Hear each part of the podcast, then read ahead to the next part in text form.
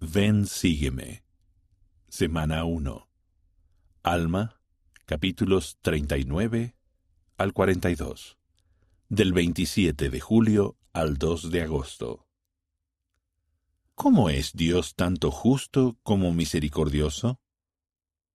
Podría parecer que la justicia y la misericordia son incompatibles entre sí, pero ambas trabajan juntas en el plan de Dios. Justicia. Todos resucitarán y serán juzgados de acuerdo con sus obras y deseos. Véase Alma capítulo 41, versículos 2 y 3.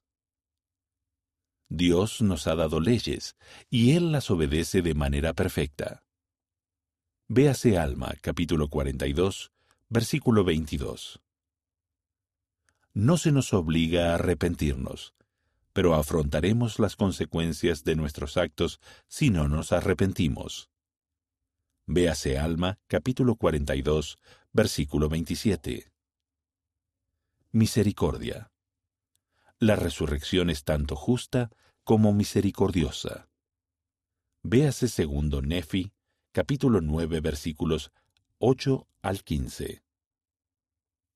Dios nos concede el arrepentimiento y el perdón por medio de Jesucristo y su expiación.